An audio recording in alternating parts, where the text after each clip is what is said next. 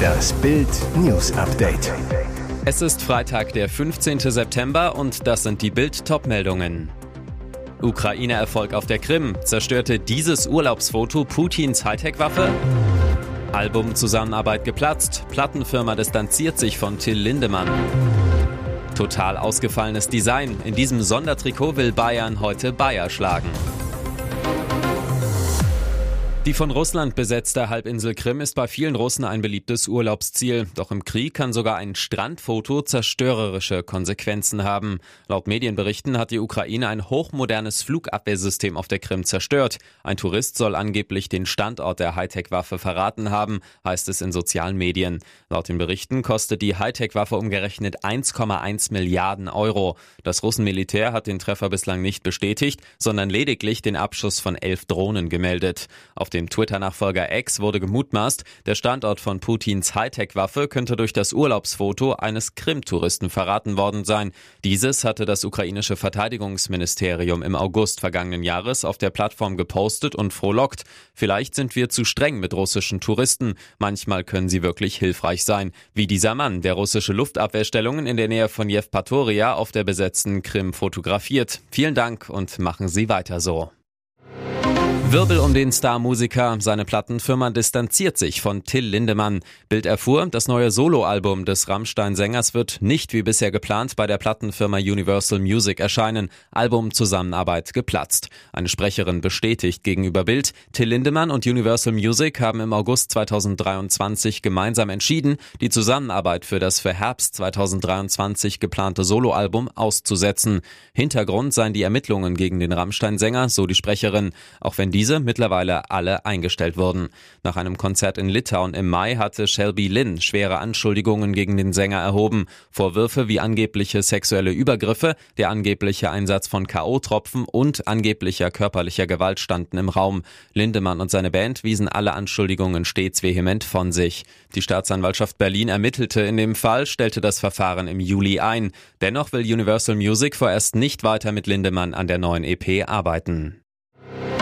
Es leuchtet hell auf, dann wackelt die Erde. Vor dem Horror-Erdbeben in Marokko mit rund 3000 Toten filmten Kameras mysteriöse Lichter am Himmel, obwohl es nicht gewitterte. Das Unheimliche, solche Erscheinungen gab es schon bei etlichen früheren Erdbeben. Berichte darüber reichen Jahrhunderte bis ins alte Griechenland zurück.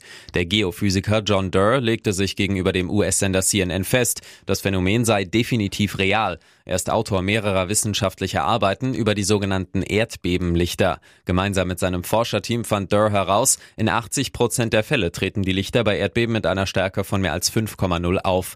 In den meisten Fällen sei das Phänomen kurz vor oder während des Bebens beobachtet worden. Die Lichter seien bis zu 600 Kilometer vom Epizentrum entfernt sichtbar gewesen. Darüber, was die Lichter verursacht, gibt es keine gesicherten Erkenntnisse. Friedemann Freund, einer von Durrs Mitarbeitern, vermutet eine mechanische Reaktion dahinter dahinter. Laut seiner Theorie erzeugen bestimmte Verunreinigungen in Gesteinskristallen beim sofortigen Auseinanderbrechen Elektrizität.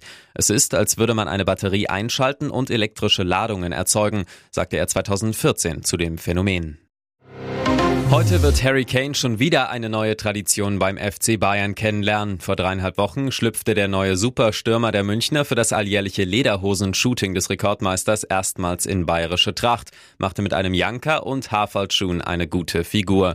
Wenn er heute Abend Bayer Leverkusen zum Bundesliga-Spitzenspiel in der Allianz Arena empfängt, wird der Engländer den nächsten Brauch seines neuen Clubs miterleben und das sogar hautnah. Am Tag vor Beginn des Oktoberfests wird Kane nämlich erstmals in einem Wiesentrikot spielen.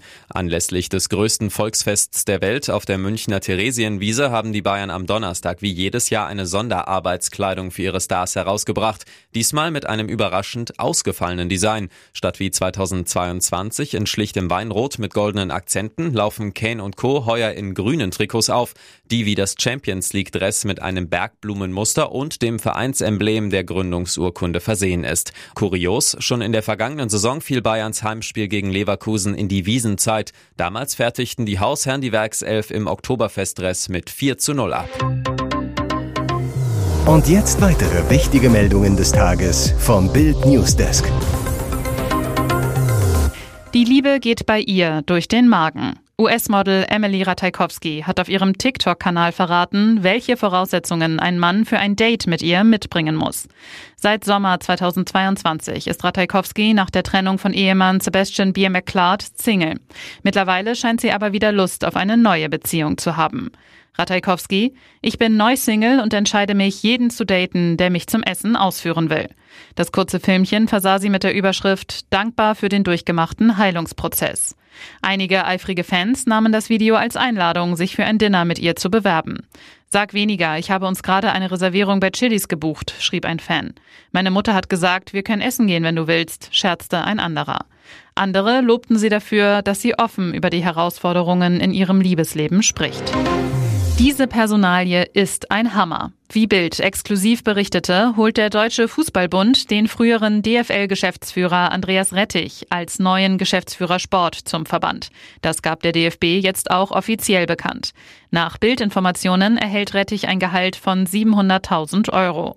Außerdem ist er in seiner neuen Position Vorgesetzter von DFB-Sportdirektor Rudi Völler und von Hannes Wolf, dem Sportdirektor für Nachwuchstraining und Entwicklung beim DFB. Nach dem Ende der Ära Oliver Bierhoff als Direktor Nationalmannschaft Mannschaften und dem Abbruch der Gespräche mit Sami Kedira und der Absage von Nadine Kessler für den Sportdirektorposten soll es jetzt also Rettich richten. Er gilt als kritischer Geist, der sich gerne gegen die Entwicklungen im modernen Fußball auflehnt und als so etwas wie der Robin Hood der Branche gesehen werden will.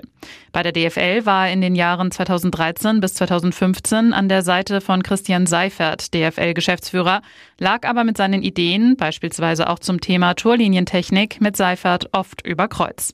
In der Bundesliga war er Boss in Freiburg, Köln und Augsburg. Es wird spannend zu beobachten sein, wie die Bundesliga mit der Personalie umgeht. Bei den Topclubs in München und Dortmund wird Rettich zumindest kritisch gesehen.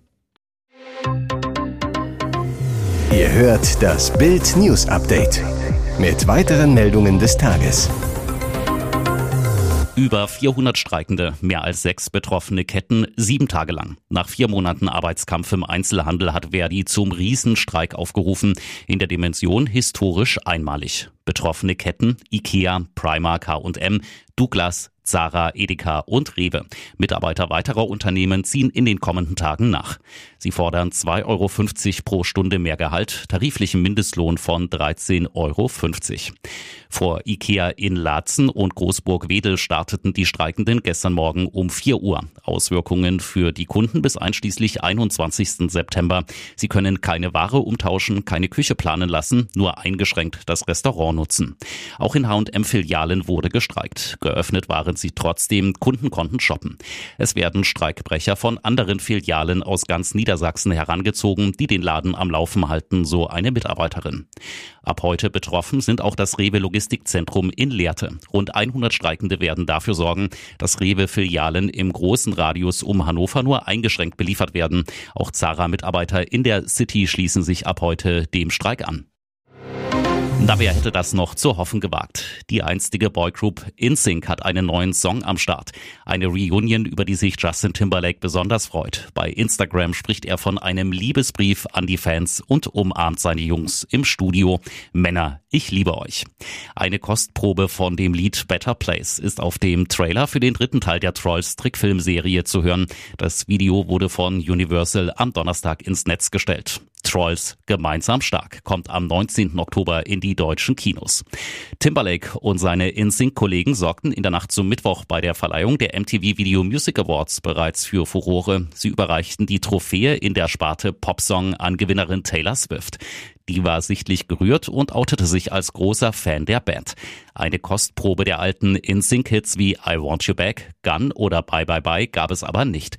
Die Gruppe hatte sich 2002 aufgelöst und bis jetzt keine Musik mehr aufgenommen. Umso größer dürfte die Freude über Better Place sein.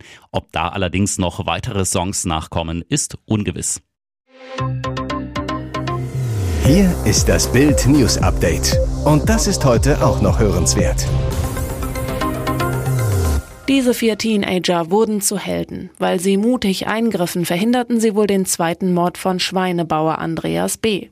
Tankstellenmitarbeiter Leon aß nachts mit Argent, Mohammed und Kiana vor einem McDonalds-Restaurant in Sulingen, unweit der Stelle, wo Sonntag Mara Sophie erstochen gefunden wurde.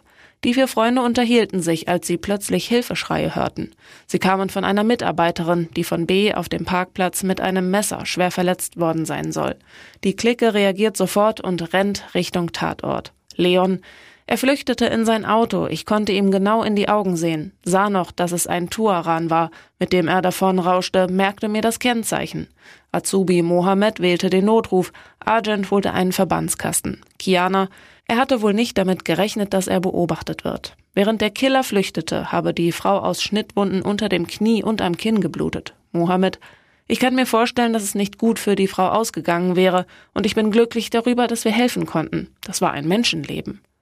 Thomas Kuhs, Polizeichef in Diepholz, bedankte sich später. Die Menschen hätten wohl ein weiteres Todesopfer verhindert.